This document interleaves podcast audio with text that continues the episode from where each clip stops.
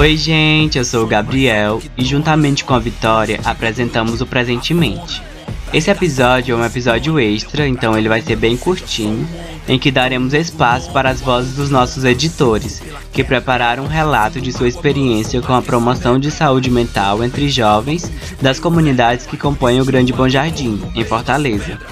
Essa produção foi resultado da submissão de um podcast ao Jubra, que é o Simpósio Internacional sobre a Juventude Brasileira, que decidimos compartilhar com vocês.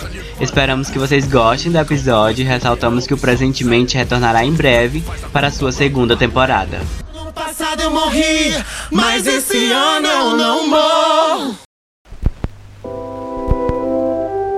Olá, meu nome é Matheus Leite Brito. Oi, eu sou Renan Braga Alves. Fazemos parte do Presentemente, projeto de podcast do Vieses, grupo de pesquisas e intervenções sobre violências, exclusão social e subjetivação. E nós somos estudantes de graduação em Psicologia da Universidade Federal de Ceará e viemos contar sobre a nossa atuação no projeto Escutas Sensíveis. O Escutas surge com o objetivo de criar espaços de escuta e acolhimento para os jovens que fazem atividades de formação no Centro Cultural do Grande Bom Jardim, CCBJ, em Fortaleza, Ceará, por meio das parcerias com o Núcleo de Articulação Técnica Especializada, o NART. O projeto é realizado no próprio equipamento, com a ideia de possibilitar recursos para que os jovens possam produzir saberes acerca de si e das possíveis formas de mal-estar que estão vivenciando. Além de atuar na invenção conjunta de estratégias de cuidado articuladas ao próprio território, visamos construir novas saídas solidárias para esses sofrimentos, sempre pautados numa posição ética e política que reafirma a liberdade dos sujeitos de produzir sobre si. Para isso, o projeto conta com uma equipe de nove estudantes, entre extensionistas e estagiários, e dois professores de psicologia, que também assumem a coordenação do Escuta Sensíveis. Dado o contexto da pandemia, o projeto sofreu modificações e a proposta inicial se capilarizou. No campo virtual, os espaços de escuta e acolhimento individual foram inicialmente substituídos por atividades de acompanhamento dos cursos extensivos do Centro Cultural dança, música, audiovisual e teatro. Este acompanhamento teve o intuito de fazer a manutenção do vínculo necessário para a realização dos atendimentos individuais e presenciais do projeto em um momento pós-quarentena, e visando também a identificação de possíveis demandas mais específicas sobre a vivência da pandemia, que poderiam ser encaminhadas para acompanhamento com a profissional de psicologia do CCBJ. Essas modificações aconteceram ao longo dos meses de pandemia, de acordo com o contato com o campo. Nesse sentido, recentemente reconhecemos o momento de retomarmos a proposta inicial de acolhimentos individuais, acrescidos de momentos de roda de conversa e debates em grupo, com temas propostos pelos próprios jovens. Assim, falar sobre as necessidades trazidas pelo contexto de pandemia, principalmente no que tange aos agravamentos de sofrimentos e de desigualdades, é evidenciar, também, as estratégias de cuidado desenvolvidas pela comunidade do projeto. Questões produtoras de sofrimento entre os estudantes e a participação do Escutas. A inserção dos e das integrantes do Escutas Sensíveis ocorreu em um momento no qual as turmas estavam se adaptando às condições de retomada das atividades de ensino remoto.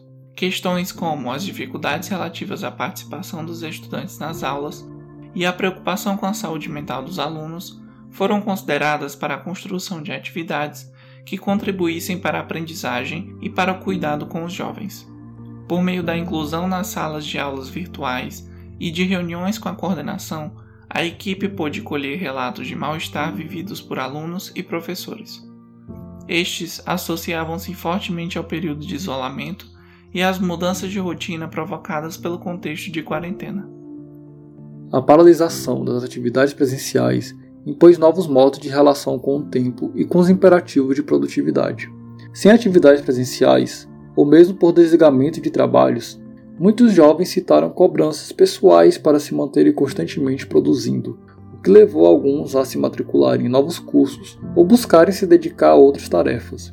Nesse sentido, diante da autocobrança, os momentos ditos livres ganharam novos significados, e essa questão entre a necessidade exacerbada de produção e a dificuldade de aproveitar momentos de lazer foi, na fala de muitos, promotor de sofrimento.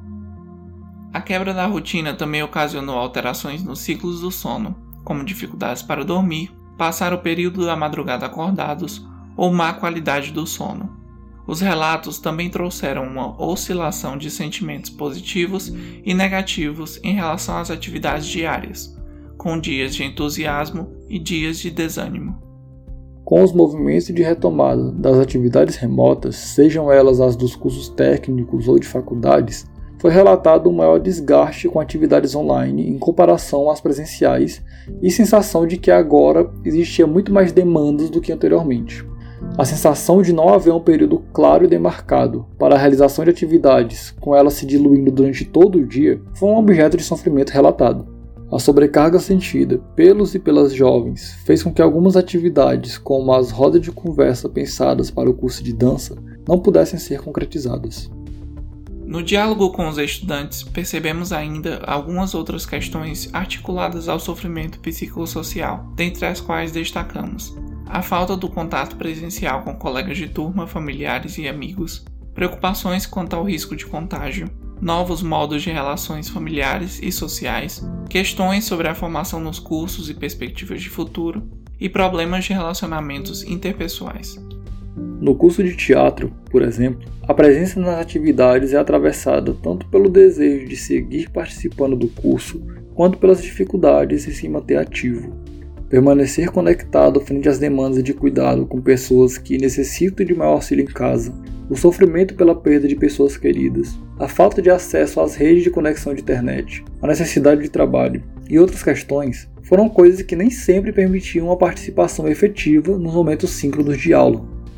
Um dos aspectos que demarca essa dualidade na participação das atividades do curso foi a grande assiduidade dos alunos da turma de audiovisual, ao mesmo tempo em que foi percebido pouco engajamento na realização das atividades propostas e na entrega dos relatórios exigidos pelo CCBJ para a manutenção das bolsas, com a justificativa de uma sobrecarga emocional dos alunos e das alunas, que dificultava a realização das atividades. O medo de contágio mobilizou alguns estudantes a passarem um período de quarentena com outros parentes e ou estarem com preocupações constantes com a saúde de seus familiares. Alguns relataram terem se tornado cuidadores de membros da família, como irmãos, sobrinhos, avós ou ainda de amigos. As preocupações e cuidados com a saúde de familiares e pessoas queridas foi sentido como causadora de sofrimento, principalmente em quem mantinha relações com pessoas de grupo de risco. Dentro de casa, novos arranjos também se produziam. Além dos cuidados, redistribuíram-se as atividades domésticas e as contribuições financeiras. E hábitos como conversar ou sentar-se à mesa com familiares se fizeram mais presentes. No entanto, não possuir espaços apropriados dentro de casa, no que diz respeito, por exemplo, às práticas de dança, também foi posto como questão de desconforto, relacionada à vergonha de praticar na presença de parentes. Estudantes da dança trouxeram ainda a competitividade presente no campo e a ela associaram a importância de um suporte relativo à saúde mental. Pelos encontros, pôde-se perceber que as rodas de conversa eram desejadas entre os alunos do audiovisual e da dança, sendo o primeiro contato de alguns com a área da psicologia. Ouvimos relatos de que conversar com os colegas, através da mediação dos extensionistas de psicologia, deixavam-os mais à vontade para usar os recursos de câmera e microfone, e de que o encontro, mesmo que virtualmente, os emocionava, provocando saudades e alegrias. Nesses momentos, pôde-se partilhar sobre os projetos que estavam sendo construídos, sobre os novos cursos e empreendimentos. Já na turma de música, o formato das atividades realizadas ao longo dos meses foi diferente do formato apresentado pelas rodas de conversa. A turma se mostrou mais disponível para trabalhar com saraus de música e literatura. Em alguns momentos específicos, conseguimos ouvir alguns relatos de estresse, crises de ansiedade e muita tristeza referentes ao período de isolamento social, o que reforça a necessidade da manutenção de um espaço de cuidado entre eles.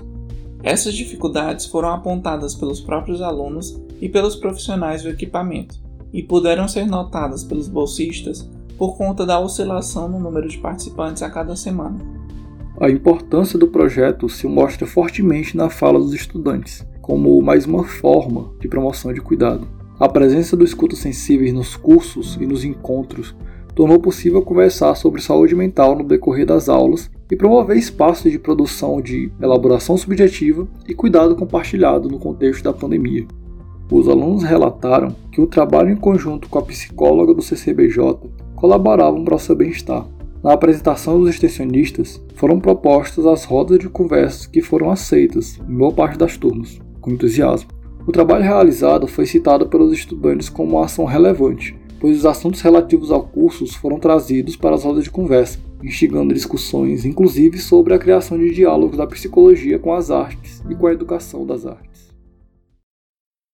E vocês aí de casa também podem nos acompanhar por meio do Instagram do Vieses, por lá somos viesesufc. Lembrando que na descrição dos episódios e também no Instagram do Vieses vocês encontram o link do nosso drive com todas as referências citadas no podcast. É, e vocês também podem nos contatar por e-mail, basta escrever para presentementepod@gmail.com. Sintam-se à vontade para interagir conosco em nossas redes para ampliar mais e mais a nossa troca. E mais uma vez ressaltamos que o presentemente só é possível graças à construção conjunta de pessoas incríveis. Temos Matheus Leite e Renan Braga na edição. Gabriel Miranda e Vitória Gomes no roteiro e na apresentação. E também contamos com João Paulo Barros na supervisão e viabilização do projeto. Nos encontramos presentemente. No passado eu morri, mas esse ano eu não morro.